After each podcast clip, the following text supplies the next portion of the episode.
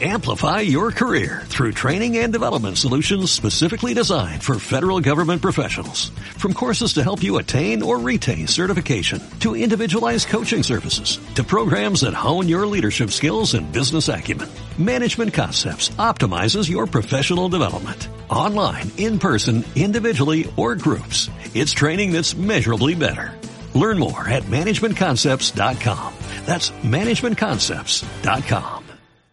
Hola, ¿qué tal? ¿Cómo están? Bienvenidos a The Comic Podcast, un podcast en el que estamos hablando de series, películas, cómics y mucho, mucho, mucho más. Con Eric Martínez y Diego Carías. Discutiremos lo bueno y lo malo de los productos que más nos gustan. Así que, comencemos. Sean bienvenidos a The Comic Podcast, un podcast en el que estamos hablando de cómics, películas, series y mucho, mucho más. Mi nombre es John de InfoTools y le doy bienvenida a este podcast en el que estamos hablando sobre el gran reto de las películas. Un reto que les propuse a Diego Carías y Eric Martínez de The Comics para que vieran unas películas que se escogieron al azar. Tenemos acá a mi lado izquierdo virtualmente, porque estamos en una situación un poco crítica a nivel mundial.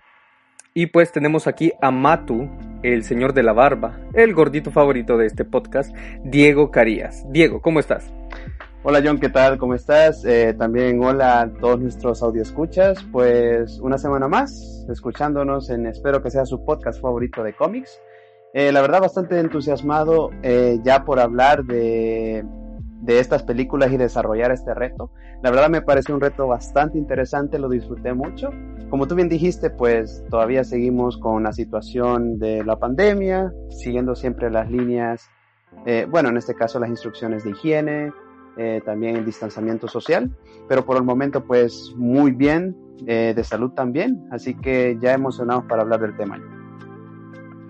Excelente, excelente Diego. Y pues al lado derecho virtual tengo a uno de mis grandes amigos con quien he compartido muchas experiencias, Eric Martínez, nuestro crítico, nuestro guionista, nuestro director, productor y bueno, todo lo que está relacionado a este canal de cómics, películas y series. Eric Martínez, ¿cómo estás? ¿Cómo te la has pasado? Sé que, que has sufrido. Dime, ¿cómo estás?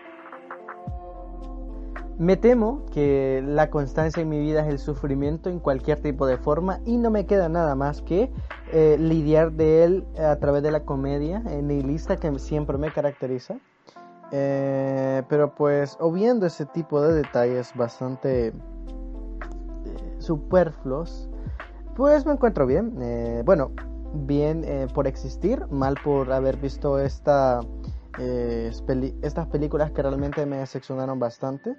Y pues veremos qué pasa, veremos, veremos qué nos otorga eh, esta bella discusión sobre el gran reto de las películas. Muy bien, muy bien. Pues bueno, han pasado ya varias semanas desde que InfoTools interfirió la señal de The Comics en una de sus grabaciones para proponer este reto. Para todos los que nos escuchan y no están enterados sobre lo que está pasando acá, pues en resumen, yo me metí a una de las señales de The Comics para hacerles un reto a Diego y Eric para que vieran unas películas al azar, un listado que hizo Eric, un listado que hizo Diego y que fueron compartidos hacia el público. Durante estas semanas cada uno de, de ustedes, Diego y Eric, han estado compartiendo a través de las redes sociales oficiales de The Comic y también en sus redes personales un poco sobre sus experiencias y su momento de ver las películas. En total fueron cuatro películas para cada uno, así que vamos a empezar poniéndole un poco de sabor a este podcast. Veamos, Eric Martínez, dime, ¿cuáles fueron las primeras dos películas que vistes durante todo este periodo? Pues eh, con la que comencé reto fue con Jexe, Un celular sin filtro y Love Simon. Esas son las dos primeras películas que eh, vi para este reto. Mm, interesante. Y Diego, ¿tú cuáles fueron las dos primeras películas que vistes para este reto?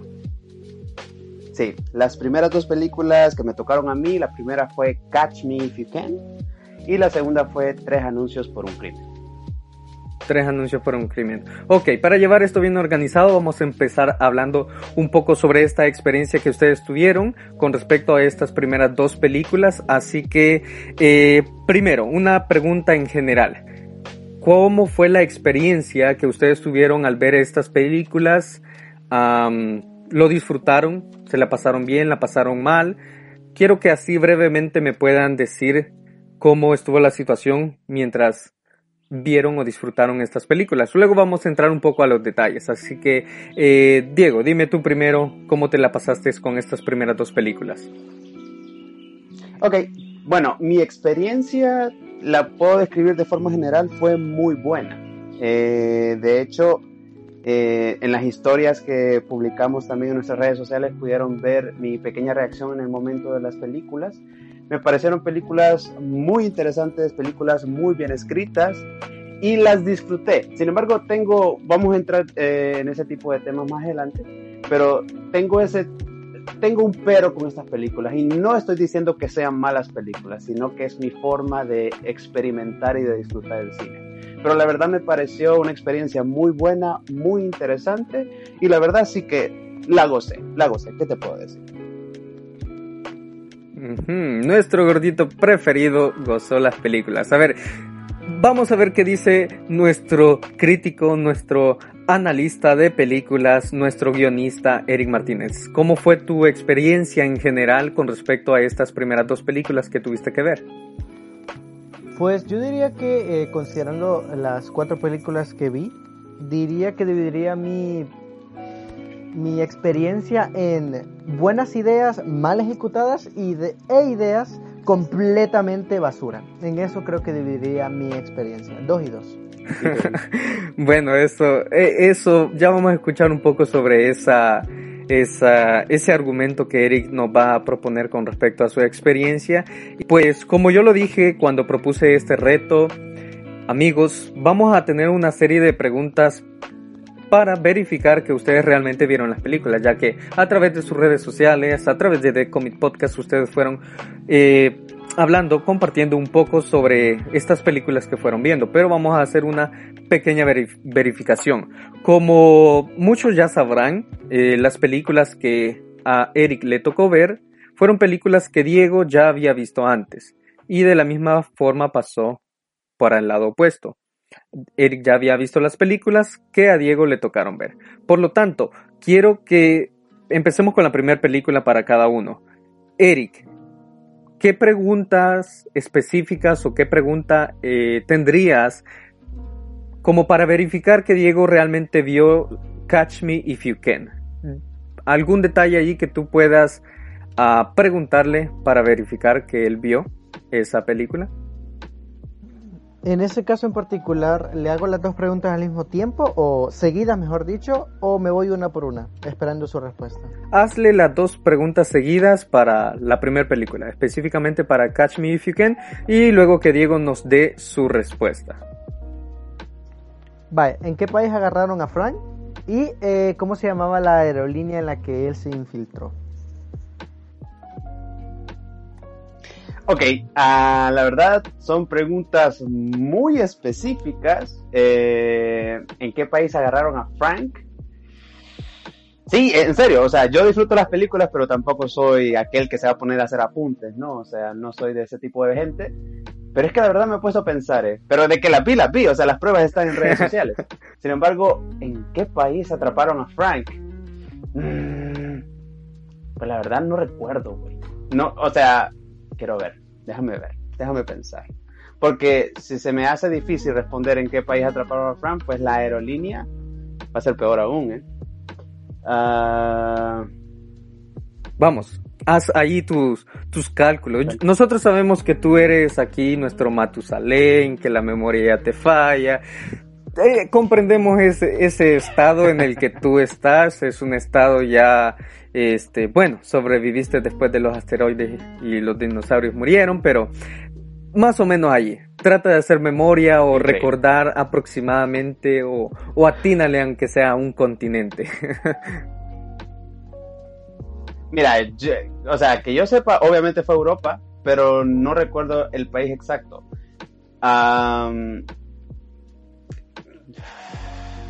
No lo recuerdo. I can't remember.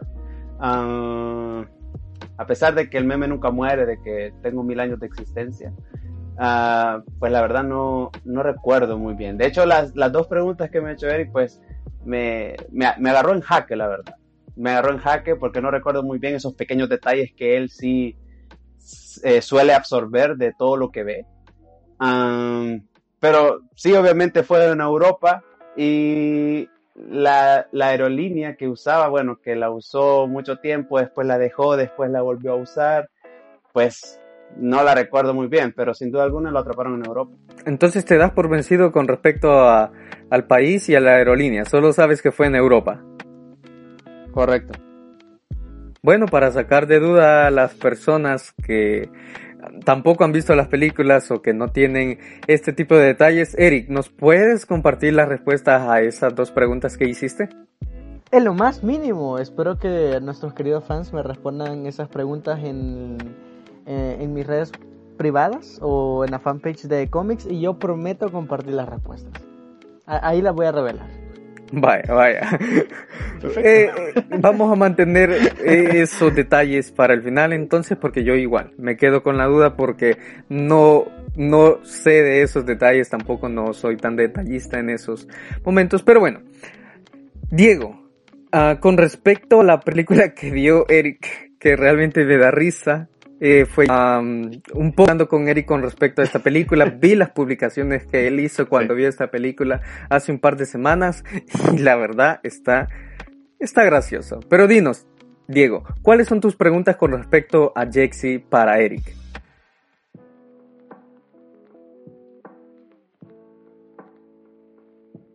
Sí, bueno, mis preguntas son más generales, mis preguntas son más sencillas. Uh, yo siento de que esta pregunta va a ser obvia para todos los que nos escuchan y conocen la forma de pensar de Eric. Pero bueno, tengo que hacer las dos preguntas seguidas. La primera pregunta es, ¿cuál es el nombre del celular en ese caso? Y si el celular, bueno, si el celular, o sea, ¿qué género es el celular? Y la segunda pregunta, ¿cómo describirías la comedia que presenta la película? Esas son mis preguntas. Ah, pues el celular se llama Jexy. Es más, está interpretado por la esposa de... de bueno, no, no, no nos enteré la referencia, pero es de eh, Rose Byrne. es mujer, no sé si te refieres a eso con género, que, que, es mujer. Sí, sí, sí, sí, correcto. Y pues respecto a la comedia, pues yo en la previa a la película dije de que era escatológico, sin embargo realmente creo que como hay dos o tres chistes de ese tipo, entonces pues, o sea, Tampoco la, incluiría en comedia romántica, aparentemente, a pesar de que pues la catalogan de esa manera. Pero no sé si a esa particularmente, eh, si he acertado en la respuesta. Pues estás bien, estás bien. Ok. Muy bien. Bueno, al parecer, sí, las preguntas de Diego fueron un poco, un poquito más generales o más fáciles porque la primera realmente está súper, súper fácil eh, sobre el género de Jexy. Y pues vamos con algo un poco más a detalle con respecto a estas películas. ese, Diego, eh, ¿qué fue lo que menos te gustó sobre Catch Me If You Can. ¿Qué fue lo que más te hizo sentir como extraño o que realmente no disfrutaste o sentiste aburrido? ¿Qué fue lo peor, por decirlo así, sobre Catch Me If You Can que pudiste ver durante la película? Ok, bueno, eh, como ustedes saben, yo no soy una persona muy crítica, no me baso tanto en los errores. Ah, como lo dije al principio del, del programa de hoy, pues la verdad disfruté todas las películas. Esta en especial fue una de las mejores que vi de las cuatro. ¿Qué es lo que no me gustó de la película? Pues honestamente, todo me pareció interesante. Yo creo que la única queja que, de hecho, ni siquiera, o sea, no le veo tanta importancia, pero lo que para mí me pareció un poco, ah, es la duración, porque es algo larga, dura dos horas y media casi. Pero aparte de eso, pues la película está muy bien estructurada, eh, no noté ningún error, yo creo que las secuencias que la película presenta también están, muy, o sea, están bien puestas, la historia está muy bien contada, porque aparte que fue, o sea, eso, esa película fue basada en una historia real, o sea, un tipo de verdad que se hacía pasar por cualquier cosa, entonces la verdad, la película no, no me disgustó en absoluto solo esa queja de mi parte de que cuando veo algo que es demasiado largo yo me quedo wow, pero la verdad, aparte de eso, pues todo bien. Muy bien. Bueno, creo que es entendible que no te guste una película muy larga, pues a tu edad yo sé que, que eso puede pasar mucho, que, que te puedas quedar dormido viendo una película, pero, pero Eric, ¿tú qué opinas con respecto a esa, a esa opinión que tiene Diego con respecto a la duración de la película, porque al parecer a Diego le gustó la película, pero no le gustó que fuera muy larga porque, bueno, tú sabes la edad y esas cosas, pero ¿qué, qué opinas con respecto a eso tú, Eric? Pues particularmente eh, considero de que eh, la longitud de una película tiene que depender de los elementos que estén inmersos en ella. Eh, y esta película en particular, entre eh, la duración, está justificada por eh, diferentes tipos o facetas que vemos a Frank. Entonces, pues, yo no la considero que sea tan larga. O sea, sí sé que son dos horas y algo. Dos horas y media creo que son, o dos horas veinte minutos. Eh, pero pues, no sabría más allá de decirte que, pues, me parece normal. No tengo ningún pero respecto a eso. Bueno, bueno, entonces vamos a ver tu opinión, Eric, o mejor dicho, ¿qué fue lo que menos disfrutaste o lo que más odiaste sobre Jexy, sobre la película que viste? Y la bomba estallará ahora. Te voy a ser honesto, no tengo realmente nada bueno que decir, entonces digamos que esa sería mi participación completa respecto a Jexy. Y pues en general, eh, yo sé que eh, hay, cuando hablamos de comedia, usualmente tenemos que entender de que vivimos en una época de decadencia con respecto a la comedia, principalmente la que es entregada a las grandes masas de manera comercial, que está encargada de cosas escatológicas, uh, chistes de pedo, eh, culo, no sé qué, ese tipo de estupideces que realmente, o cosas sexuales que realmente no, no considero que sean graciosas. Y esta película peca de alguna manera de eso, pero peca en muchos sentidos de otras cosas.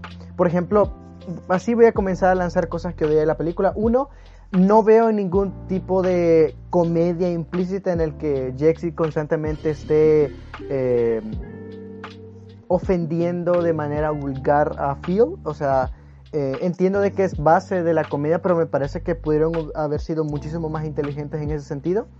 Eh, directamente, uff, es que quejas tengo un montón. Por ejemplo, eh,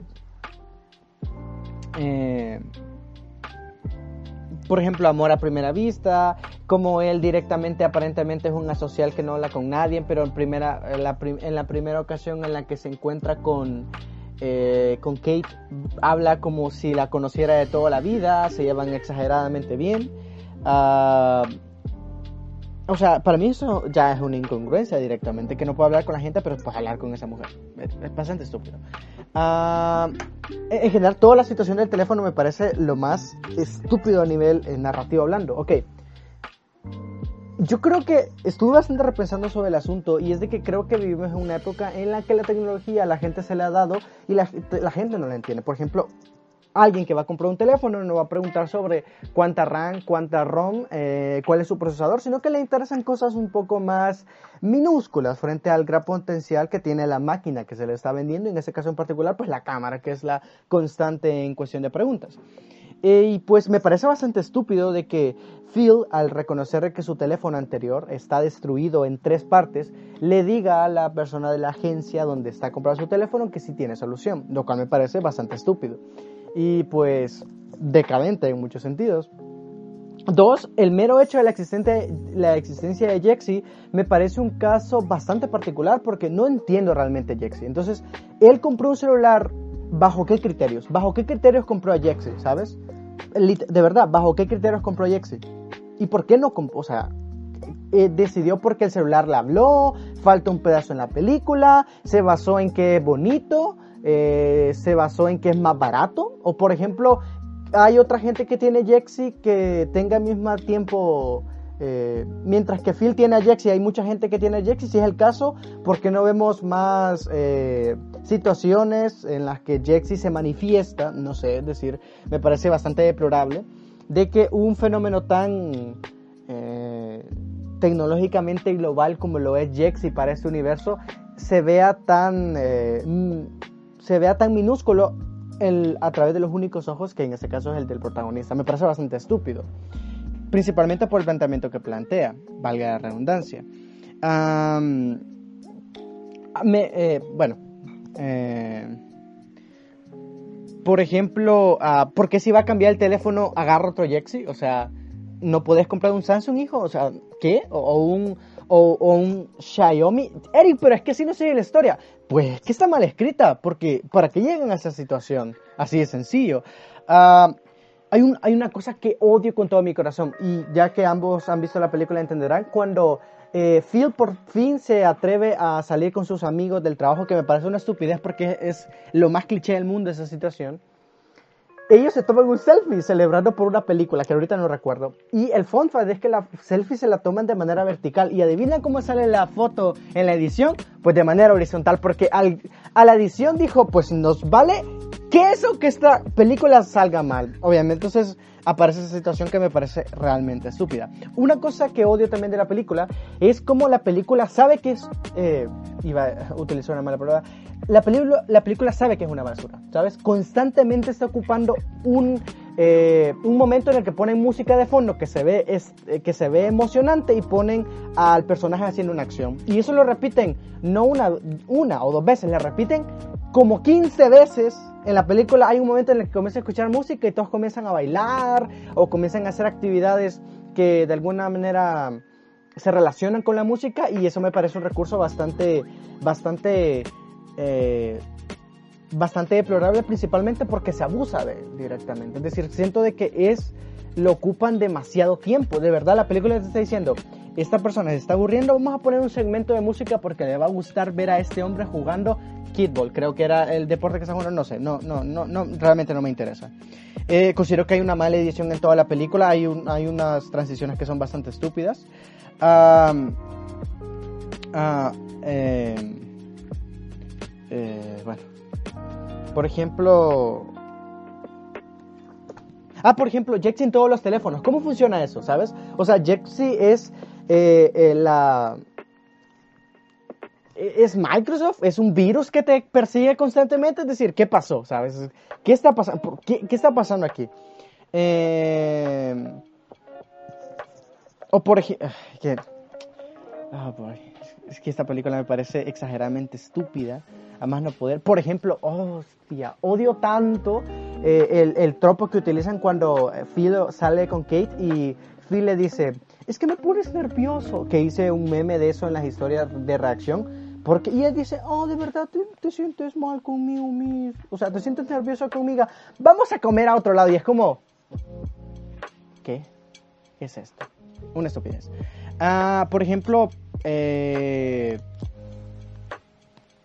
Ah, un hombre se muere. El celular mata a un señor. ¿Y qué pasó? Hay repercusiones. Hay gente en China diciendo de que Jexy es un producto del capitalismo y que nos va a matar a todos. Es que ese tipo de cosas me parecen estúpidos. Y ahora bien, sé que muchas de las cosas que estoy hablando son eh, de alguna manera exagerar el concepto de toda la película, que en sí mismo es una estupidez de un celular que te guía toda la vida. Sin embargo, es que cuando. Y, ahí creo que tenga, tengo el mayor problema de toda la película si la, ¿Sabes cuál es mi gran pero con la película? Y creo que solucionaría todo lo que yo pienso de la película. Es, de la que, es que la película, en su hora y media y con todo el valor del mundo, dice: Vamos a hacer una película seria. Y creo que ese es el peor pecado que comete Jackson. ¿Por qué? Porque a través de toda esta gran trama de situaciones bastante inverosímiles, existe una trama en particular que habla sobre cómo no tenemos que vivir nuestra vida a través de las pantallas.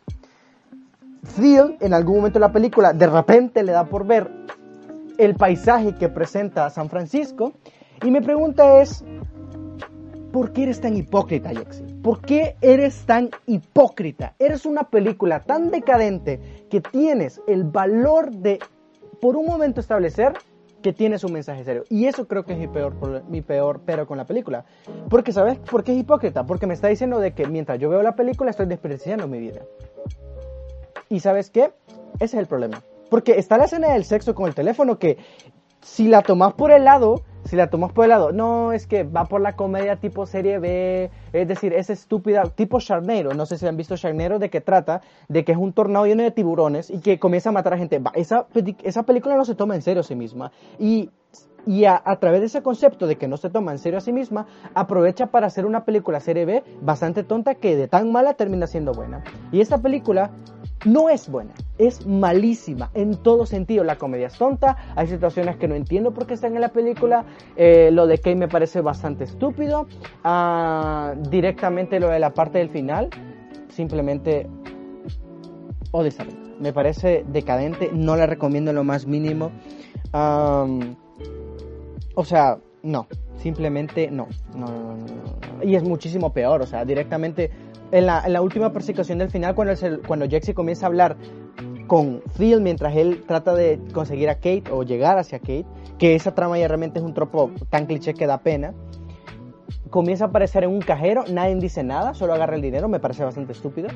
Eh, y ok, entiendo de que eh, está esa filosofía en la película en que toda la gente va, pasa con sus pantallas, pero es que en esa escena nadie está viendo el teléfono, ni siquiera la gente, ni siquiera la señora de, de la tienda, entonces, estupidez, la odio.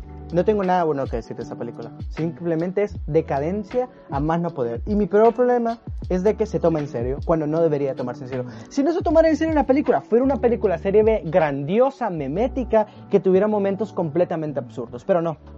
Pero no. Los personajes son odiosos. Eh, eh, quizás Kate me cae de alguna manera bien. Y por ejemplo, ¿qué necesidad de tener a Diplo ahí para el segmento musical? Simplemente es una película mediocre. Sí, sí. Yo también vi la, película y con respecto a eso, bueno, mencionaste Sharknado. A aclarar que yo no he visto esa película. Una vez, una vez vi una escena de eso y me pareció de lo más estúpido que, que podía existir. Así que no me he lanzado a verlas. no sé tú, Eric, pero bueno, algún día hablaremos sobre eso. Con respecto a Jexy, al inicio de la película, hasta donde yo logré comprender, lanzan a Jexy como un asistente personal, un asistente virtual, así como lo es Cortana y como lo es Alexa. Sin embargo, cuando a Phil compra el celular, que al parecer es, un celular chino de procedente de, Asia, de por allí, se vende como un asistente virtual que supuestamente te va a cambiar la vida. Y pues comprendo bastante el punto que menciona Seri con respecto al por qué Jexy persigue a Phil por todos lados y pues allí básicamente rompen el esquema de la película. Estoy comentando directamente esos puntos porque son los que de los que puedo hablar con un poco más de precisión o detalles, ya que bueno, mi canal trata sobre ello y pues el punto es de que cambian, cambian el punto de vista que se tiene sobre Jexy. Al pasar de un asistente virtual o a un de un asistente personal a inteligencia artificial. Porque básicamente eso que realiza Jexy eh, de pasarse de un dispositivo a otro ya se considera como inteligencia artificial poder seguir a Phil por todos lados, a cualquier dispositivo, incluso a un cajero, que obviamente tiene un sistema operativo, pero transmitirse a través de la red por esos dispositivos para seguir a Phil eh, es, realmente estúpido. Es realmente estúpido y porque, porque cambió, cambió la perspectiva, el punto de vista o la forma en la que nos estaban vendiendo a Jexy. También que es irónico que nadie más pueda ver a Jexy y yo mientras veía la película y veía que Jexy básicamente le, estaba arruinando en teoría la vida a Phil me preguntaba y por qué no le dice a la gente que es el celular ¿por qué no le dice? a nadie le dijo es el celular o sea es, bueno pero bueno Diego ¿qué opinas o qué me dirías tú con respecto a, todo lo que nos dijo Eric, a, todo lo que él odió sobre esta película. ¿Qué, ¿Cuál es tu opinión con respecto a eso? ¿Estás de acuerdo o en desacuerdo con alguno de estos puntos? Bueno, yo creo que esto es parte de, del cine, ¿no? Es, es una maravilla del cine de que no todos vamos a opinar igual, todos tienen sus opiniones distintas. Eh, bueno, de hecho en este podcast hemos tocado muchos temas de comedia y yo voy a seguir manteniendo lo que discutíamos en uno en específico. La comedia es subjetiva. La comedia es subjetiva. A vos algo te puede parecer estúpido, a otro le puede dar, le puede dar risa. Y si a vos algo te da risa y te entretiene, de eso se trata. Lo que dice Eric, pues bueno, son cuestiones muy específicas que él siempre ve, que él siempre sufre. Y bueno, o sea, yo creo y siento que no es el único que es así. Hay muchas personas que también lo ven de esa forma. Yo cuando vi la película la vi porque quería reír y lo logré. Reí. Es cierto que tienen algunas eh, secuencias que son bastante estúpidas, pero me hicieron reír. Entonces, si veo comedia, lo que busco es reírme y lo conseguí. Por eso es lo que lo vuelvo a repetir, la comedia subjetiva, más que todo en el cine. Sin embargo, cada quien tiene su opinión. Yo siento que si la película, o sea, quiso dar un mensaje, no lo dio muy claro, pero algo que sí me dejó ver la película es lo siguiente, de que la película nos da a entender de que nosotros estamos dependiendo demasiado de nuestros aparatos electrónicos. ¿Y qué es lo que pasa cuando nosotros dependemos demasiado de eso? ¿Qué pasaba con, con el personaje cuando, no es, cuando se le arruinó su primer teléfono? O sea, no estaba en paz porque no tenía un teléfono en sus manos, no, no estaba en una red social o no estaba viendo fotos. Y eso es lo que pasa en la vida real. Toda la vida pasamos con el teléfono en manos o con la computadora. Entonces la película nos, nos da a ver de que básicamente la vida real de afuera ya es algo inexistente para muchos y lo que, lo que pasa todo el mundo es en el celular, en las redes sociales, eh, en su computadora, jugando videojuegos. Entonces eso la película me lo, me lo mostró y yo lo capté, porque la mayoría de gente es así.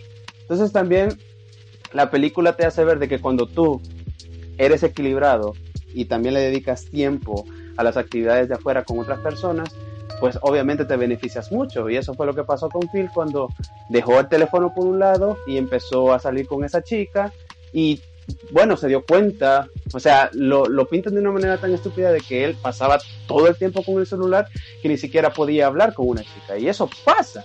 Yo conozco a personas que son así, entonces yo creo que la película me mostró eso, de que nosotros estamos... Pero es que eso no pasa en la película. Él puede hablar con la chica, que está mal guionizada la película, es otro problema. Él puede hablar con la chica, no tiene problemas que hablar con Kate, la conquista de manera estúpida, porque lo hace tan fácil, él tiene la habilidad. Entonces... es parte de la comedia. Se el asunto. Lo siento, Diego, por haberte interrumpido. Es parte de la comedia, es lo que digo, la comedia es subjetiva. No, eso no es un chiste, no está la... Para, si vos crees que la, la, conquistó de una manera estúpida, está bien. No, no, no, eso no es comedia, eso está mal guionizado. Está bien, o sea, it's okay. Sin embargo, eso es lo que a mí me mostró la película y como lo dije, vi comedia, quería reír, me reí y lo logré. Es lo que tengo que opinar. Vaya, este, Diego, tú, tú estabas diciendo que básicamente la película quiso dar un mensaje, quizás no lo logró o, o no lo hizo de la manera que quería y tú mencionabas que era eh, en sí un mensaje que nos da a entender que las personas pasamos muy metidos en la tecnología, pasamos tanto en la tecnología con nuestros celulares, videojuegos, computadoras u ordenadores, que no socializamos, que no tenemos una vida normal como una persona, sino que le invertimos mucho tiempo a la tecnología. Y está bien, está fine, entiendo ese punto de vista, pero Diego, una pregunta directa para ti con respecto a esto. Eh, ¿Te recordás, dime sí o no, ¿te recordás que el, digamos, el lema de Jexy era arreglarle la vida a las personas? Sí. Vaya, ahora, ¿Tú crees que durante la trama de la película, durante toda la película, crees que eso se logró? ¿Crees que Jexy cumplió el objetivo de arreglarle la vida a Phil? Para nada. Y de hecho, eso me parece una ironía de la película. Sin embargo, al final Phil sí arregló su vida. Tal vez Jexy no fue la responsable, pero sí la arregló, la mejoró mucho de cómo estaba antes, de que era un pobre solitario que pasaba con el celular encerrado todo el día y al final pues bueno, consigue una pareja y empieza a socializar más con la gente. O sea, sí se arregló su vida en cierta parte, la responsable no fue Jexy, pero al final el resultado se dio. Es lo que yo pienso. Mm, vaya, vaya. Quiero escuchar la opinión de Eric con respecto a esta pregunta. Vos, Eric, ¿qué, qué opinas? ¿Crees que Jexy cumplió su objetivo de arreglarle la vida a Phil durante la película? Pues eh, es que es cuestionable, ¿me entiendes? Sería de literalmente por desde dónde lo quieres ver, porque si lo puedes si lo, lo puedes poner de dos perspectivas. Ella como asistente para ayudar a la vida, no. Pero que al ver Phil, eh, al darse cuenta de que el celular realmente no es la respuesta para que él sea feliz, de alguna manera sí lo hizo. Es decir, ella fue la detonante a pesar de que no lo hizo como lo prometía. Entonces, como te digo, es, es, es una situación eh, bastante ambigua en lo que me concierne. Ya te dije. Ujú. Porque, porque eh, al final realmente, si lo vemos desde un punto de vista favorable a la película, creo yo que sí lo logró. O sea, creo que el objetivo sí se cumplió por parte de Jexy. Que lo hizo de una manera totalmente rara, que no lo esperaríamos realmente, pero lo logró. Y al final incluso Phil le dice a Jexy que sí le arregló la vida. ¿No creen? Me quedo con lo que digo. Es bastante ambiguo en lo que me concierne. Es una dualidad ahí. Pero al- que al final se arregló la vida, sí, sí pasó. O sea, ahí está. Vaya, vaya, entonces vamos a pasar a, a- a la siguiente pregunta. Empezando con, con Diego y la película de Catch Me If You Can. Diego, ¿por qué recomendarías a nuestro público, a nuestros eh, radioescuchas, ver Catch Me If You Can? ¿Cuál sería la razón principal o lo que más te gustó de esta película como para recomendársela a alguien? Ok. Bueno, tengo muchas razones para recomendarla, pero ya que me estás preguntando, John, la razón principal, eh, yo creo que la recomendaría porque está basada en una historia real. O sea, la película es una locura. La película es una locura, eh, la interpretación de Leonardo DiCaprio es impresionante. Eh, tenemos también una, interpreta- una interpretación de Tom Hanks increíble. Sin embargo, la razón principal por la que la recomendar es porque está basada en la vida real, porque todos esos, esos acontecimientos que vemos en la película, que te pueden parecer imposibles, pero se dan, de verdad pasó. Y el final, ese plot twist que tiene la película, increíble. Me encantó. Entonces, la razón principal por la que la recomendara es porque está basada en un hecho real. Esa sería mi principal razón. Muy bien, muy bien. Y tú, Eric, ah, sobre Catch Me If You Can, razón principal por la que la recomendarías. Bueno, tú viste esta película mucho tiempo antes que, que nosotros, pero ¿por qué la recomendarías? Eh, pues considero que es una película que tiene una narrativa bastante interesante, principalmente porque la historia que cuenta está promete una edición que realmente es bastante movida y que tiene bastante información. Es decir, el mensaje obviamente está claro ahí. eh, la película te trata como una persona inteligente y algunas cosas están bastante eh, figurativas. Y creo que al final es una película que destaca no solo por actuaciones, sino por una odisea eh, de búsqueda que realmente termina siendo bastante interesante. Y ahora, siempre para ti, Eric, ¿qué no te gustó de esta película? ¿Qué no te gustó de, de Catch Me If You Can? Ya que hemos escuchado la opinión de Diego, y bueno, Diego está realmente muy positivo con respecto a su opinión sobre esta película, pero quiero saber tú que eres un, am, un poco más crítico con, con las películas y con todo, básicamente. ¿Qué es lo que no te gustó de Catch Me If You Can? ¿O qué razón negativa pondrías para no recomendarla? Pues, ah, aparte de que... Bueno, yo creo que me quedaría... Iba a hacer un chiste, pero realmente no vale la pena. Yo creo que lo único que, que me quedaría es de que a pesar que la duración y la historia que cuenta, mm, hay partes que quedan un poco ambiguas. Siento de que como que falta eh, largometraje y como que alguna que otra parte se me hubiera sido interesante verlo, pero realmente más allá a nivel técnico no diría que tengo una queja en particular, es más una cuestión subjetiva, que hubiera querido ver más historia. O sea, hubieras querido que la película fuera un poco más larga. O sea, quiz- no, es que no sabría decirte, porque que, que agregue más información implicaría realmente, no necesariamente que fuera más larga, podría editarse de manera diferente para agilizar algunos procesos. Entonces, no sé, no sabría decirte con exactitud eh, si es más larga, pero sí un, uno que otro eh, fase del personaje que realmente no vimos. Me hubiera sido interesante ver. Me hubiera gustado ver. Muy bien. Muy bien, muy bien. Pues interesantes opiniones con respecto a estas primeras uh, películas, pero antes de proceder a, a la última película, a, a, la última pregunta con respecto a Jexy, Diego, ¿cuál, ¿qué puntuación personal le darías a Catch Me If You Can? De todas las películas que has visto, ¿qué puntuación le podrías dar a esta película?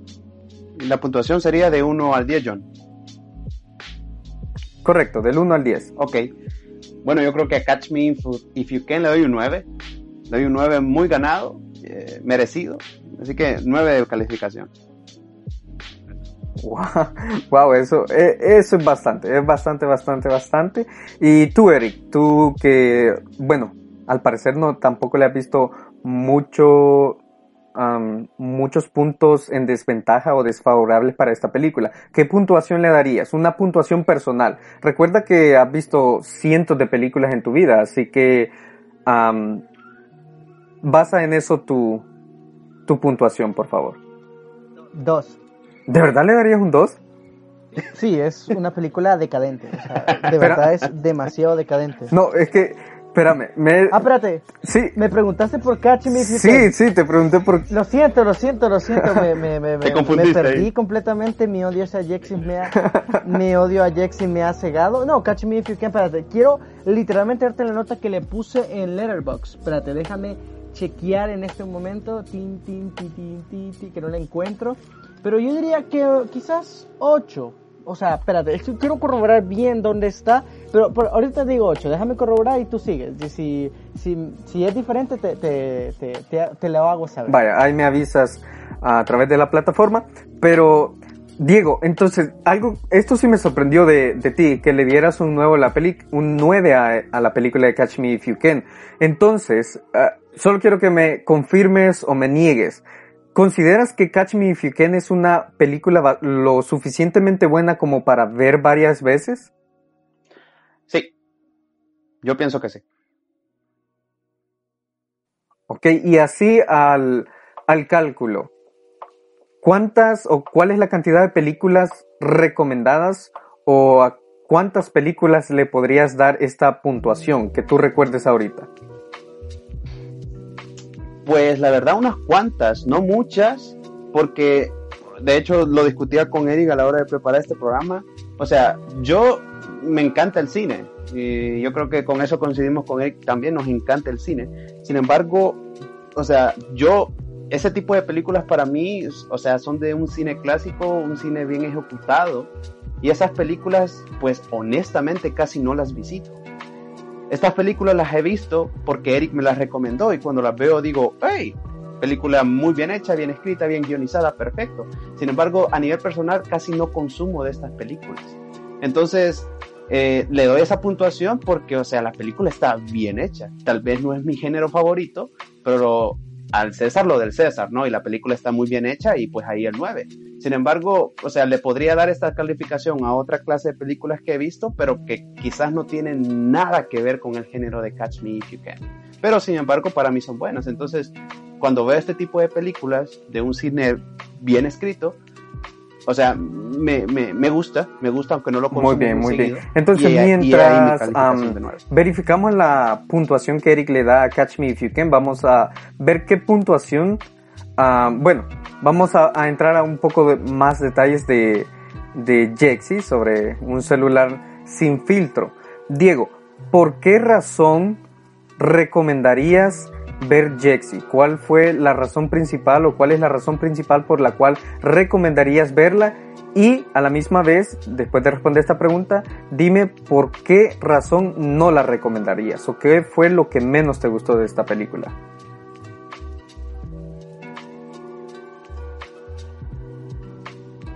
Perfecto. Bueno, en primer lugar quiero aclarar que lo dije también eh, cuando John eh, impuso el reto, una de las razones por las cuales yo puse estas películas en mi lista para recomendárselas a Eric es porque sabía que la iba a odiar. Porque sabía cómo, o sea, todo, todos los que nos escuchan saben cómo es Eric. O sea, si una cosa es verde y debe ser azul, Eric no va a estar tranquilo jamás porque debió ser azul, no verde. Entonces, sabía que lo iba a odiar. ¿Por qué la recomendaría?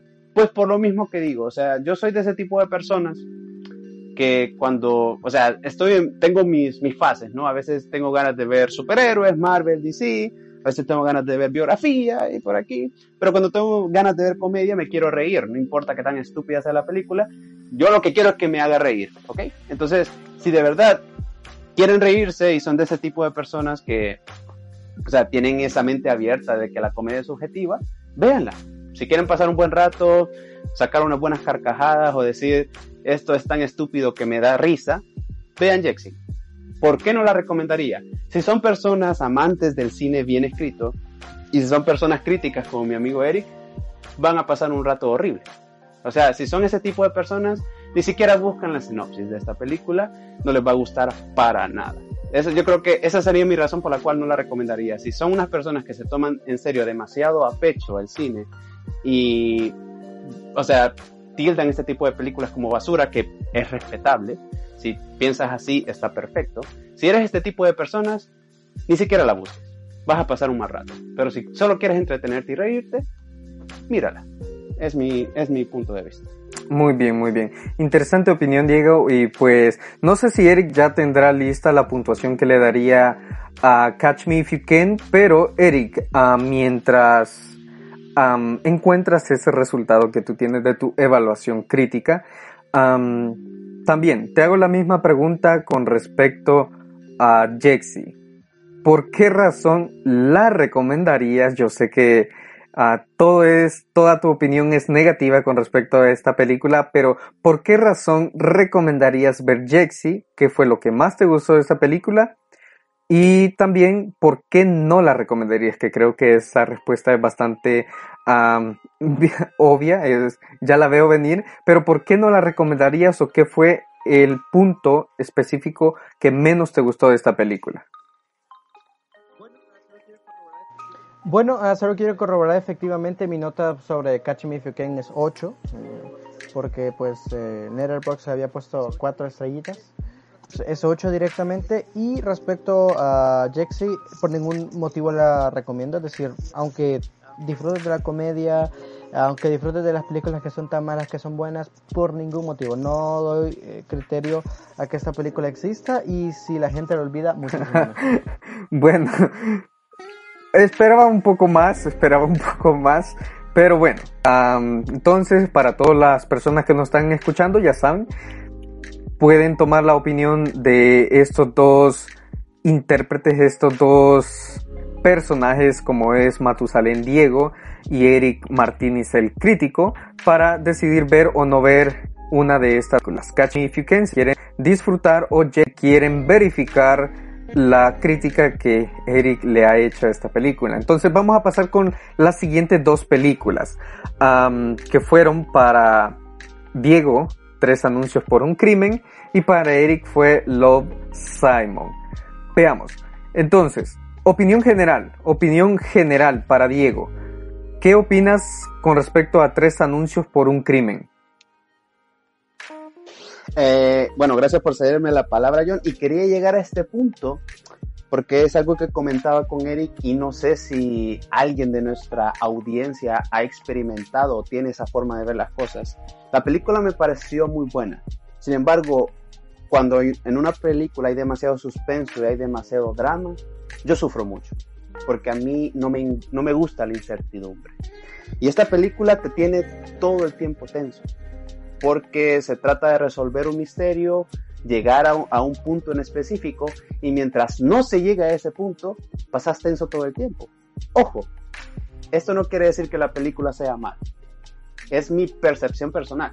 Cuando veo películas así, yo la paso mal, porque no me gusta estar esperando cómo va a ser el asunto, cómo va a terminar, si se va a enterar. Cómo es que pasaron los hechos. La incertidumbre no me gusta y soy así también en la vida en general. O sea, si, si, tengo que saberlo, si tengo que saber algo, me gusta que lo digan ya, ¿no? En el momento. ¿Para qué esperar tanto y para qué tantas vueltas? A mí me gusta ser bastante directo.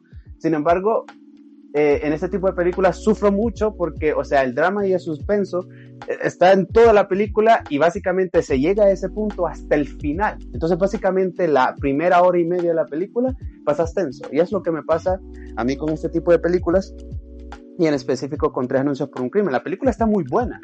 Tiene algunas cositas que me quedé ok, pero aparte de eso la película es muy buena. Sin embargo, recalcar.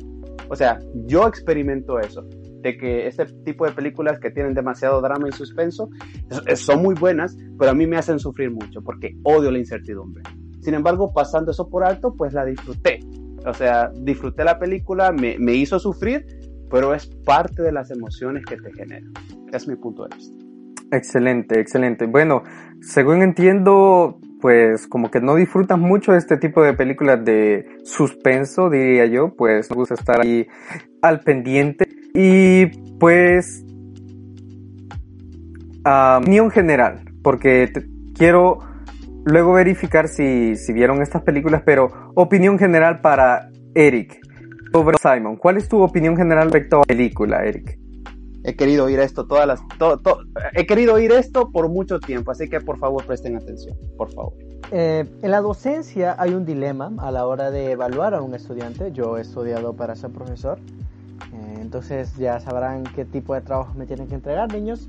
Eh, pero en general, obviando ese meme mal ejecutado, eh, en la educación siempre hay un dilema. Tenés que premiar o valorar un intento o tenés que exigir calidad. Y lo cual es un dilema en el que yo siempre me encuentro respecto a una, a una película. Y Love Simon es una película que, a pesar que considero que tiene un problema bastante significativo que fácilmente puedo arruinar toda la película, no debo de negar que tiene valores e intenciones tan interesantes y buenas que no me deja nada más que decir que me gustó, literalmente. Creo que tiene ideas muy, muy interesantes, muy, muy, muy interesantes que valen la pena destacar.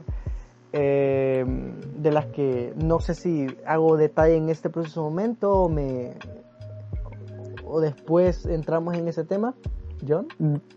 yo digo que después entremos a más detalles, pero bueno, gracias por esa opinión, Eric. La verdad, no me la venía a venir, uh, no la veía venir, perdón. Pues esperaba un poco más de crítica con respecto a la opinión general, pero bueno, vamos a pasar a ciertos detalles como lo hicimos anteriormente con las primeras dos películas. Eh, ya que te tengo acá, Eric, quiero que hagas las dos, dos preguntas específicas con respecto a tres anuncios por un crimen. Quiero que hagas esas dos preguntas al respecto de esta película para Diego y que Diego veremos si, si fue detallista y veremos si realmente puso atención a esta película, aunque ya veremos. A ver, eh, Eric. Yo siento que con esta no soy tan específico que la anterior, pero pues vamos a ver qué tal va. Primera pregunta. ¿Cómo se llama la hija de la protagonista. Eh, y eh, de qué muere el jefe William.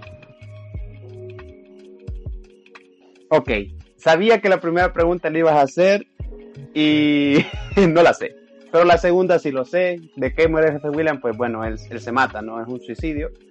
Y bueno, después voy a comentar algo acerca de eso que me dejó un poco, uh, pero sí, solo sé la segunda respuesta. La primera no recuerdo honestamente, pero sí, el jefe muere por manos propias, ¿verdad? Suicidio. Bueno, bueno.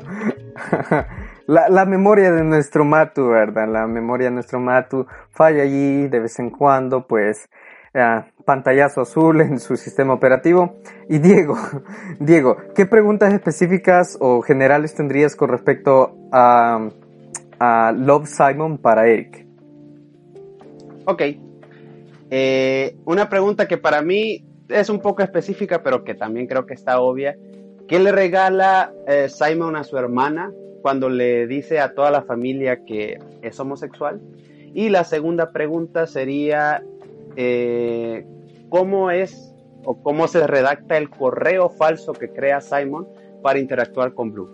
Wow, wow, wow. La segunda pregunta está bastante interesante. ¿eh? Bien ahí, bien ahí, bien ahí. Pues fíjate que, mira, de la segunda pregunta no, no estoy plenamente seguro eh, del correo. Espérate, te refieres al correo de Simon, el, que crea, ¿verdad? Correcto. Ah, ok, va. va, te voy a dar una pista. Lo crea, se deja, se deja influenciar por una canción. Sí, yo sé, yo, yo recuerdo de que está, que ahí está viendo ahí la canción To Guapa. Pero te voy a ser honesto, uh, no sé si es, eh, no recuerdo, de verdad que no, no, no, no, no tengo, o sea, tengo en la mente dos colores que utilice en particular, pero nada más eh, de ahí, es más, me podría estar confundiendo con el otro que sí que creo que es blue y green y no sé qué. Entonces, realmente no sé, te, esa te la debo, no, no te lo voy a negar. Good. ¿Y la primera? Ah, una batidora, to guapa, para que cocine. Correcto. vaya, vaya. Entonces, bueno, al parecer, hoy estuvo, eh, estas, estas dos películas tuvieron preguntas un poco más interesantes, pues podemos ver que Eric no respondió, bueno, ambos no respondieron una de las dos, pero podemos confirmar que las vieron a través de sus historias en sus redes sociales y a través de la, bueno, de su opinión general con respecto a estas películas.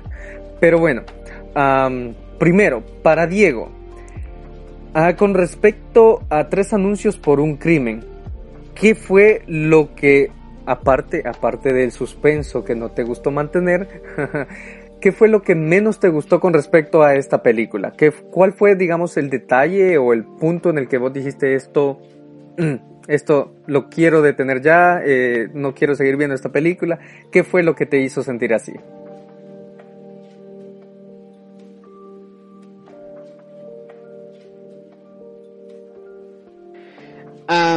Bueno, aparte de lo que ya comenté al principio, eh, hubieron un par de detallitos que no me gustaron mucho, pero quiero empezar con el más importante y después voy a eh, mencionar los demás. El más importante, que de hecho está relacionado con una de las preguntas que me hizo Eric eh, con respecto a la película, es que, bueno, como sabemos ahí, el jefe de policías, pues, se tira, se mata, se, da un tiro, pues, y muere y deja escrito una carta no solo para su esposa, sino también para el personaje involucrado eh, y para también quien fue su compañero en, la policía, ¿no? Sin embargo, o sea, la película te muestra de que el motivo por el cual él se suicidó no fue porque la mujer puso los tres anuncios y porque estaba haciendo presión. Dije, ok, eso no fue el motivo. Da a entender la película también de que, bueno, él estaba experimentando eh, mala salud, le habían ahí pronosticado una enfermedad bastante grave, pero tampoco dicen de que se, murió por eso. Entonces, o sea, en conclusión, la película no te especifica por qué se mató. Y a mi punto de vista, debieron decirnos por qué. Tal vez no de forma directa, pero sí debieron decirnos, porque yo digo, ok, o sea, de hecho, el, el, el men fue a hablar incluso con, con el personaje, con, con, la señora, ¿verdad? Le dijo de que estaba muy triste porque no habían podido encontrar al culpable, de lo que había pasado.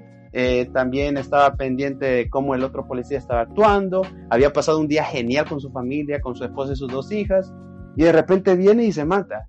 Y yo digo, oh, ok, ok, me sorprendió. Yo dije, quizás es por la presión, quizás es por la presión de los, de los anuncios, o quizás es por su mala salud, pero no lo especifica. Entonces yo me quedé, ay, debieron decirlo al menos de forma indirecta, con una carta o llegar a una deducción, que un personaje haya llegado a una deducción y decir, ah, por esto fue.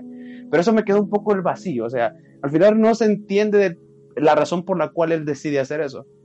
Entonces eso me dijo como que, ok, ok. Yo siento que la muerte de él solo justifica las cartas que dejó para dar pistas y no lo sé, no lo sé. Eso, eso me dejó un poco, ah, ¿qué pasó? Eh, y aparte de eso, pues eh, el, otro policía, que por cierto, él es, el actor es el mismo que interpreta a Justin Hammer en Iron Man 2, me parece que hace cosas muy estúpidas. Eh, recuerdo cuando tira a un chico de la ventana y siendo un policía, entonces yo digo, ¿qué necesidad hay? Ojo, ¿qué necesidad hay de hacer eso, que toda la gente te vea? Y aparte de que él representa el típico policía racista estadounidense, ¿no? Entonces, ese personaje se me hace O sea, es, es importante en la trama, sin embargo, lo, algunas de sus acciones se me hacen muy forzosas y sin ninguna razón. Sin ninguna razón. Pero yo creo que esos son los dos puntos que me dejaron como que, ok. Pero aparte de eso, pues, como lo comenté anteriormente, la película me gustó, me hizo sufrir, pero me gustó. Muy bien, interesante opinión. Con respecto a, a, esto que tú nos estabas comentando, quiero preguntarle a, Eric, ya que él es un poco más detallista, un poco más crítico, ¿crees tú, Eric, que la muerte, o bueno, básicamente el suicidio de este personaje, fue explicado o se nos dijo al público cuál fue la razón de este suicidio de manera implícita? ¿O crees que no lo fue? Porque Diego dice de que él esperaba que al menos se hiciera notar o de manera indirecta le dijeran al público por qué fue la razón del suicidio o de la muerte de, este personaje. ¿Crees tú, Eric, que fue ah, dada esta explicación o esta razón de manera implícita en la película o no?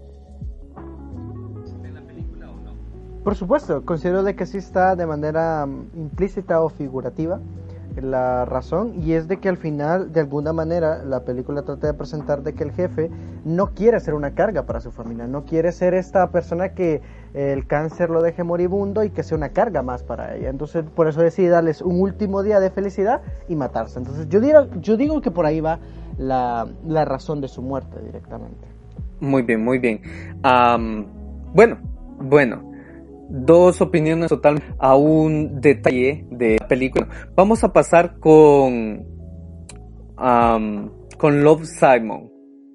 Eh, ya que tengo ahí en la línea, Eric, ¿tú qué crees que, que fue lo que más te, te disgustó sobre Love Simon, sobre esta película? ¿Cuál fue el detalle o el punto de esta película que no te gustó, que dijiste esto, esto no me parece coherente o por qué estoy viendo esta película, por qué vivo? ¿Qué, qué detalle de esta película Love Simon te hizo sentirte de esa forma? Yo siempre tengo una queja en la que baso la mayoría de mis eh, opiniones respecto a una película y es que para mí es importante tener cuidado con cada una de las decisiones que se toman en el guion, eh, principalmente cuando éstas tienen lo suficientemente impacto para una película. En, la, en Estados Unidos es muy usual de que el concepto de recargar un celular no exista, es decir, eh, se generan contratos con las eh, telefonías que existen en el país y que ellas te vendan internet y poder hablar con la gente. Es decir, no hemos visto en una película, o por lo menos no lo he hecho yo, ver a alguien en Estados Unidos pidiendo una recarga. Estamos de acuerdo con eso. Entonces, en el preciso momento en el que Simon decide contestar un correo desde una laptop, bueno, desde una desktop de, de la biblioteca, me parece estúpido, porque pues eso es lo que da pauta que todo el conflicto central de la película existe, es decir, es el inicio del segundo acto de la película. Y que él de manera innata vaya a la biblioteca, abra su correo de ahí e intente contestar, me parece bastante deplorable. Me parece bastante deplorable. A nivel de guion, me parece muy conveniente. Porque pongamos la situación, imagínate, el él cierra el correo. ¿Existe la película como la conocemos? No, es una situación más que conveniente, un pilar demasiado importante para la trama que en lo que me concierne tambalea mucho. Y otra cosa que no me gustó es de que siento de que eh, para mí esta película debería ser sobre Simon, nada más. Es decir, eh, quizás más corta o no sé, pero no me gustan las tramas que están añadidas hacia él porque no le dan un desarrollo tan propositivo como es la historia de Simon. Por ejemplo, la situación en la que Martin eh, chatajea a Simon para que consiga estar ahí con la con la, con la, con la novia de Phil. Ah, entienden esa referencia porque es la misma actriz. No sé si te diste ahí cuenta, digo, de que las dos actrices son la misma. Eh, pero... Sí, sí, sí, claro que sí, claro que sí. Entonces el asunto es de que odio, odio esa trama. mira, creo que vivimos en una época en la, que, en la que es necesario comenzar a cambiar los estereotipos y tropos que utilizan las películas con respecto a, a, las relaciones humanas. Y que una persona te diga, pues no me gustas, considero que debería de normalizarse más. Y en el momento en, la que, en la que la película aborda esto de manera un tanto ambigua, porque considero de que, ok, eh, directamente Martin es bastante estúpido por hacer un gesto exageradamente grande para conquistar a Abby cuando es obvio que Abby no le gusta, o sea, eh, él debe entender que Abby, mm, o sea, le puede, le puede parecer gracioso, pero ella no agrada o no ve a Martin como una pareja. Y considero de que ese tipo de temas es importante tocarlos en las películas para primero normalizar el hecho de que si te no le gustas a alguien está bien, es decir, no, no necesitas luchar cinco años por una persona, no, no, no le gustas, ok, está bien, voy a vivir mi, mi vida feliz. Ok, es un momento duro porque es una, es una persona que me gusta mucho, pero pues voy a tirar para adelante y me parece bastante estúpido y tóxico al final de que el detonante para que todo se vaya tan uh, se destruya a nivel narrativo o que se ponga a prueba el problema principal que es la homosexualidad de Simon que no que no ha manifestado de manera tan directa con todo el público eh, que venga por una rabieta de Martin porque no le ha gustado a Abby me parece bastante estúpido y bastante contraproducente al mensaje central que la película trata de, de, de promover de alguna manera. Ya me esperaba algo así, ya me esperaba algo así, aunque hubo algo que realmente me sorprendió con respecto a esta opinión, a esta crítica hacia la película por parte de Eric. Y bueno, basado en eso le quiero preguntar algo a Diego, quiero que, que me lo responda de la manera más breve que pueda, y es que consideras vos, Diego, que este complejo o este esta forma de pensar en la que debemos de luchar por obtener el amor o agrado de otra persona debe debe continuar o se debe de eliminar este tipo de complejo porque Eric decía si tú sabes que no le gustas a alguien pues hay que normalizar que si no le gusta no le gusta o sea uh, vive tu vida y sé feliz. Pero crees tú Diego que si sabes que alguien que a alguien no le gustas ¿debes seguir luchando por esa persona o no?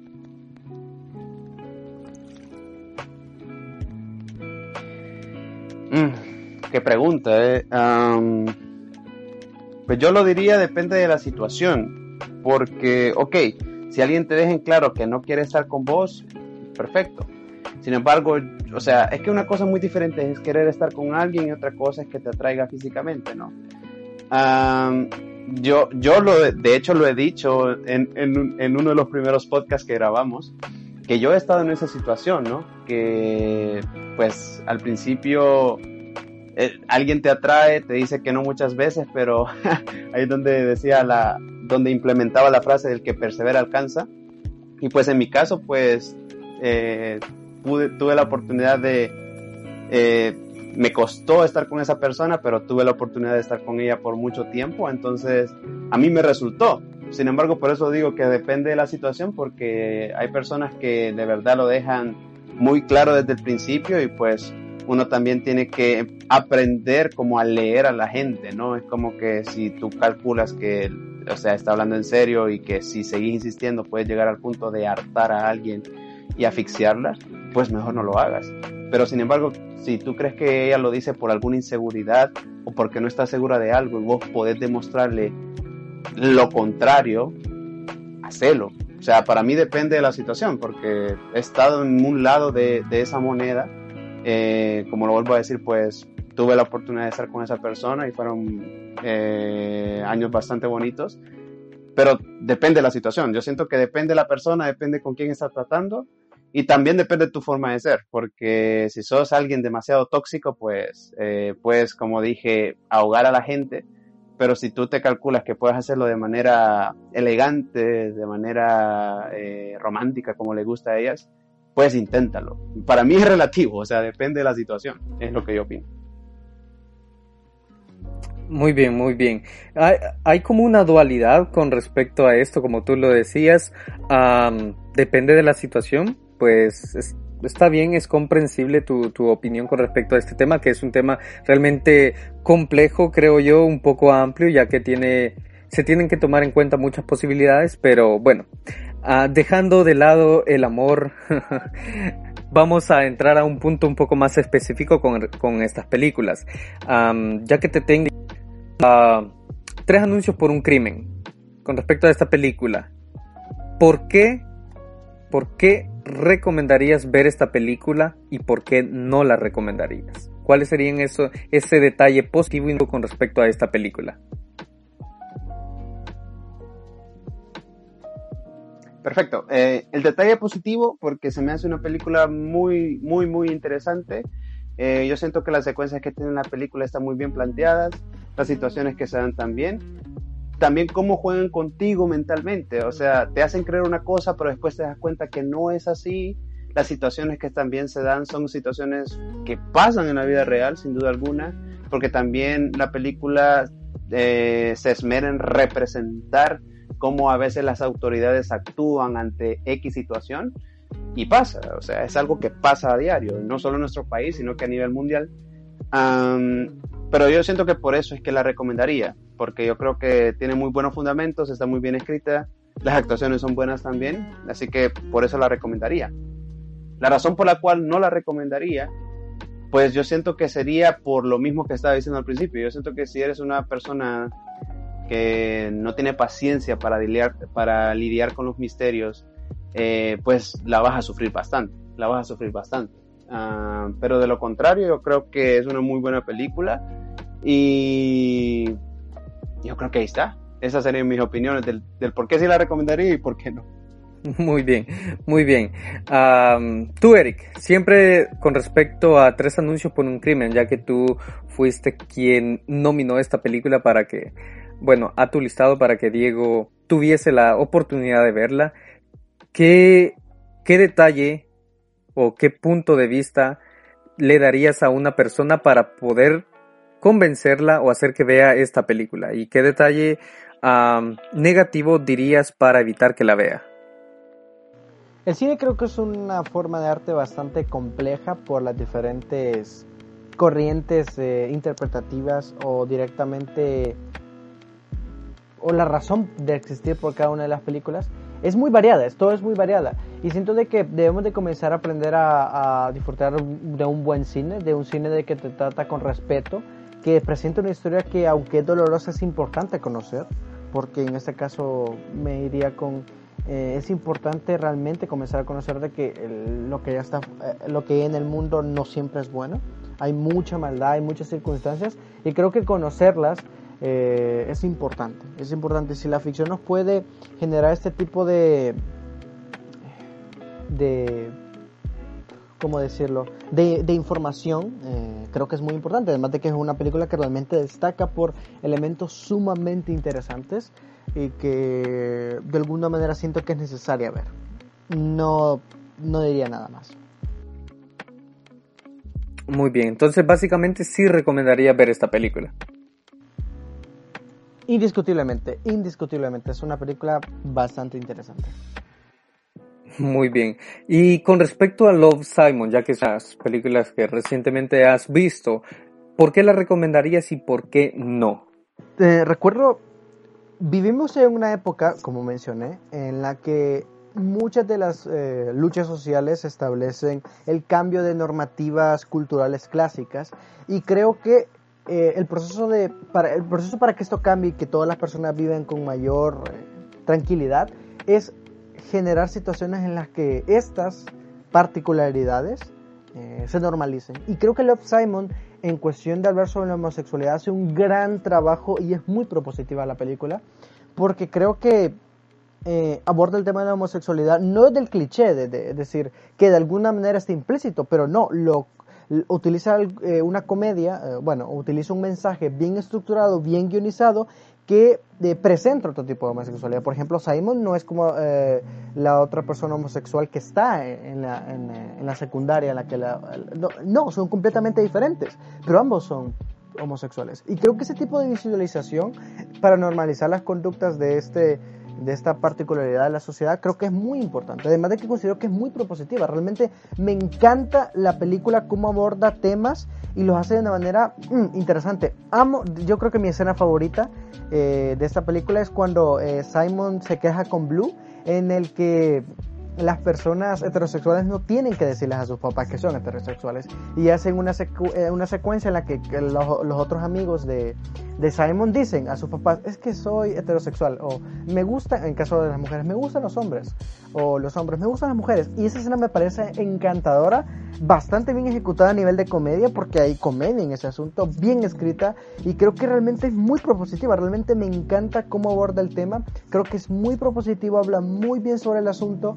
Claro, hay muchas vueltas y el chiste pues es descubrir quién es Blue, eh, y, como, y como dije anteriormente, creo que hay unas tramas que se comen la trama principal lastimosamente, no hay un equilibrio tan bien ejecutado, pero creo que la manera en la que aborda el tema me parece interesante. ¿Qué es ideal? Efectivamente, no lo voy a negar, es muy ideal. El papá cuando le dice que se disculpe porque no se ha dado cuenta que es gay desde antes, me parece un poco muy dulce la escena. Es decir, obviamente un papá que es coreback súper heterosexual y que constantemente está haciendo chistes, eh, que, él se que él se está masturbando con no sé con qué actriz, eh, bueno, no, el hijo, no, no el papá directamente, eh, creo que, que él lo acepte de manera tan fácil, diría yo que sí, ya sé que hay unas semanas que no se hablan, me parece un poco... Me parece un poco ideal, me parece un poco ideal, no lo voy a negar. es, es una situación bastante no tan coherente, pero creo que es una película que tiene intenciones increíbles. Eh, y creo que eso es lo que hay que valorar en este punto. Como les digo, creo que tiene mm, eh, problemas narrativos significativos, pero es una película que en su mensaje es, diría que precioso. Me encanta lo propositiva que es. Por eso recomiendo esa película. Interesante y la verdad que esta crítica es muy, muy detallada, me ha gustado bastante porque ha sido una crítica muy suave en comparación a las que normalmente suele escuchar por parte de Eric. Pero, Diego, ¿tú qué opinas o con respecto a lo que mencionaba Eric sobre Love Simon? ¿Tienes una opinión diferente del por qué recomendarías o el por qué no recomendarías ver Love Simon? Pues no, como muy rara vez pasa en este programa, pues coincido con Eric yo siento que la película toca temas eh, de la sociedad, que son comunes en la sociedad de una manera muy interesante. Eh, estoy de acuerdo también con la escena que dice cuando lo hacen en forma de comedia, cuando uno le dice a los padres que es heterosexual, que es lo normal, ¿no? Cómo reaccionarían los padres en una situación distinta y cómo es que los homosexuales deben abstenerse a hablar pues me gusta cómo lo toca, me gusta cómo lo toca. Entonces coincido con Eric, yo siento que esa es una de las razones principales por la cual recomendaría la película, porque son situaciones que pasan. Eh, obviamente eh, estamos viviendo en el 2020, ya no estamos en 1970, donde este tema era muy difícil, ¿no? Porque ha existido desde siempre este tipo de personas. Sin embargo, pues ahora que vivimos en una sociedad más abierta, yo creo que este tipo de películas eh, representan este tipo de temas de una manera muy interesante. Entonces yo creo que esa sería la razón principal por la cual también yo recomendara la Upside. Muy, muy interesante y la verdad, al igual que ustedes comparto esta opinión, ya que se está tocando un tema que para muchas personas no es un tema normalizado, pero hay que aprender a vivir en la, en la realidad, todo el mundo cambia todas las personas somos diferentes y bueno, este podcast realmente se ha puesto muy muy interesante. Sin embargo, aún nos queda por hablar sobre cuatro películas en este reto. Eric, te concedo la palabra para continuar. Bueno, yo creo que es conveniente que en este momento separemos el episodio 25 y sigamos en la próxima semana con las otras cuatro películas que nos sobran. Han habido comentarios interesantes, recomendaciones, no recomendaciones, odio, pero mucho cariño hacia ustedes y yo creo que eso es lo más importante en este podcast. Espero que se le hayan pasado exageradamente bien. Recuerden que nos pueden encontrar en diferentes plataformas como iBox, Spotify, Google Podcast, Google Podcast, Apple Podcast y YouTube. Eh, Diego, ¿a ti cómo te encuentran en redes sociales? Claro, a mí me pueden encontrar en Facebook como Diego Carías, en Twitter como Diego Carías MSU. Si tienen algún comentario, alguna sugerencia o si quieren hablar de este reto en específico, pues estamos ahí siempre pendientes. Pero Eric, ¿cuáles serían también tus redes sociales? ¿Dónde pueden encontrar? Pues a mí me pueden encontrar en Instagram como Eric Raúl Mar, en Facebook como Eric R. Martínez, en Twitter como de guion. Eh, recuerden que las redes de este podcast son uh, arroba de guion bajo podcast en Instagram, en Facebook como de comics y en YouTube como de comics. Jonathan. John, nuestro querido amo y señor de Infotools, ¿a ti cómo te encuentran? Bueno, a mí me pueden encontrar en la única red social en la que aparezco, facebook.com, pleca infotools y pueden encontrar mi canal de YouTube en youtube.com, pleca infotools sb, donde pueden encontrar diferente tipo de contenido relacionado a tecnología. Pueden hacerme los comentarios allí y pueden encontrar mucho, mucho contenido que les puede servir. Bueno, yo creo que con eso terminamos el episodio 25. Espero que se le hayan pasado bien, pero antes tengo un par de saludos que, que debo de episodios pasados que tengo que decir. Le mando un gran saludo a la niña Argelia que nos escucha desde las mágicas tierras de Macondo. Espero que se le esté pasando muy bien. Eh, un, besote, un abrazo. Eh, y yo creo que ese sería mi saludo. Si ustedes tienen algún saludo que quieran que hagamos en este podcast, pues hagas, háganlo saber a, través de nuestras redes sociales. O si quieren puestas de matrimonio, John puede tocar la guitarra, Diego puede cantar, yo, yo, yo tocaré eh, la campana. No sé, vamos a cantarle a esa persona especial que quieran. No sé si ustedes tienen saludos y si sí, no, sí, no, sí, no. No, no, yo no por el momento no. Ok, ah, ok, en ese caso pues eh, eh, espero que se le hayan pasado muy bien, nos escuchamos la semana que viene. Eh, no olviden, cosa muy importante, de, decirle, decirle a la persona que les gusta, que les gusta, y pues si les dice que no, pues take it easy. Y no more mutants. Así que nos escuchamos y adiós. Adiós. Hasta la próxima. Amplify your career through training and development solutions specifically designed for federal government professionals.